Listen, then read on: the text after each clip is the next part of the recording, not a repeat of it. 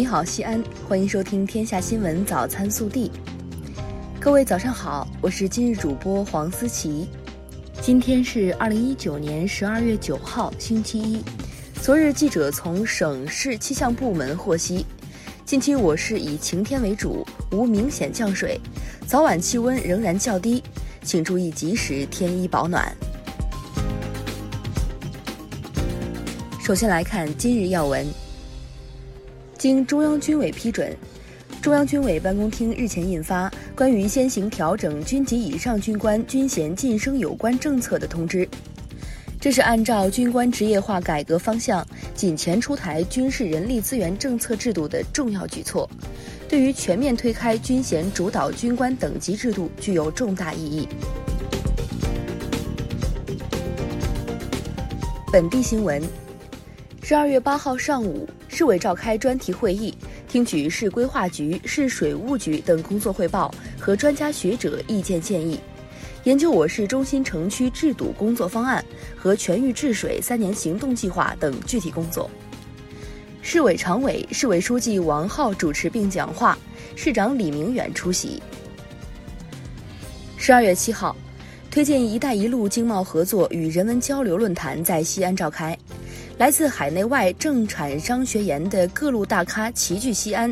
论剑自贸区建设，为西安发展献智献策。记者日前从西部机场集团航空物流公司获悉，截至今年十一月三十号，航空物流公司西安咸阳国际机场货站累计完成货邮吞吐量二十六点七万吨，拉动西安咸阳国际机场货邮吞吐量达三十三点九万吨。货邮增速位列国内十大枢纽机场第一。昨日，二零二零年陕西高考艺术类统考在西安举行，全省共两万余名考生参加了统考。记者八号获悉，鄠邑区今年计划打通的断头路许滨路建设项目目前正在快速推进，计划十二月底前建成通车。近日。陕西省药监局出台关于促进药品流通行业快速发展的意见，推行九条利企便民创新举措。今后慢性病患者可凭第一次留存的处方购买药品。日前，省总工会对《陕西省基层工会经费收支管理办法实施细则》相关内容进行了修订。规定慰问品的采购优先选择我省贫困地区生产销售的扶贫产品，采购金额应达到当年慰问品金额的百分之三十以上。八号下午，首届永丰杯关中风情全国散文大赛在大雁塔下永丰酒店举行了隆重的颁奖仪式。担任大赛评委的陕西作协副主席、沿河杂志执行主编、鲁迅文学奖获得者严安。陕西作协副主席、西安作家协会主席、鲁迅文学奖获得者吴克敬等均到场祝贺并致辞。三十多名获奖作者到场领奖，各界嘉宾和文学爱好者近两百人参加了仪式。二零一九年十二月八号十六时二十三分。著名秦腔表演艺术家、陕西省戏曲研究院国家一级演员、秦腔非遗传承人郝彩凤因病医治无效，与世长辞。国内新闻：国务院办公厅近日印发《关于切实加强高标准农田建设，提升国家粮食安全保障能力的意见》，提出到二零二二年全国建成十亿亩高标准农田。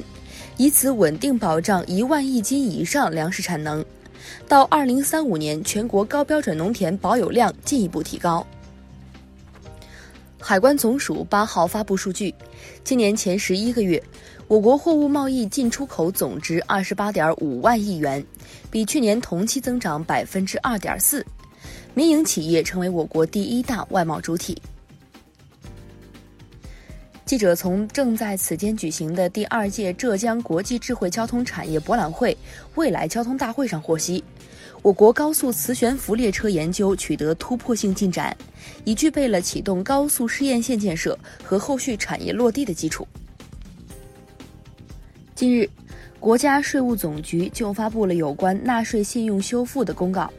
明确从明年一月一号起，部分纳税信用失信行为在符合相应的修复条件时，可以向主管税务机关申请纳税信用修复。记者近日从长江流域重点水域进补工作会上获悉，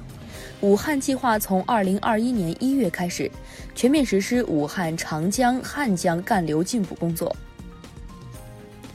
记者近日从江西省文物考古研究院获悉，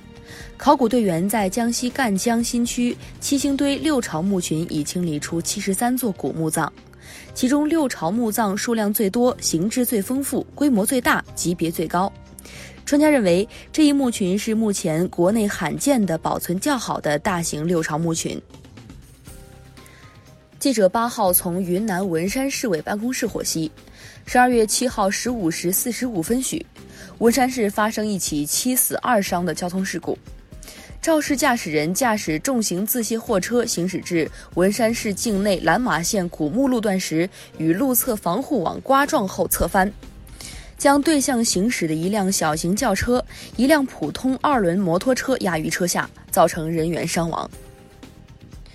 据上海机场集团官方微博消息，针对网友反映的沪 N 牌照救护车闪着警示灯在浦东机场接机的博文，上海机场方面回应称，经查实，该救护车系浦东机场所属，为浦东机场当班员工私自违规使用。机场方面将按规定对当事人作出严肃处理。近日，湖南湘西永顺县人民医院原党总支书记、原院长田吉云因严重违纪违法被双开。据办案人员介绍，田吉云平时穿泛白的旧衣服，住老旧的筒子楼，皮带皱巴巴，穿鞋不穿袜，但背地里他却将权力疯狂变现。大肆收受红包礼金、财物贿赂等，一路伪装，一路受贿，长达近十年。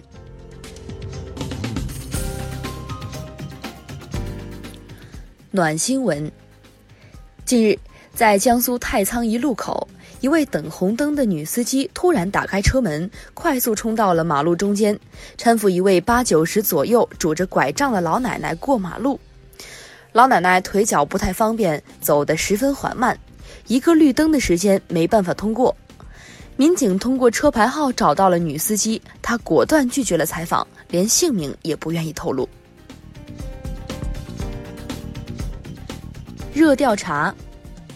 近日，网友发出某小学的班级人员分工，老师为了让全班同学都当上官，班主任设置了五十个班委。有网友希望这么小的孩子尽量不要灌输孩子等级和权力观念。你觉得孩子应该争当班委吗？更多精彩内容，请持续锁定我们的官方微信。明天不见不散。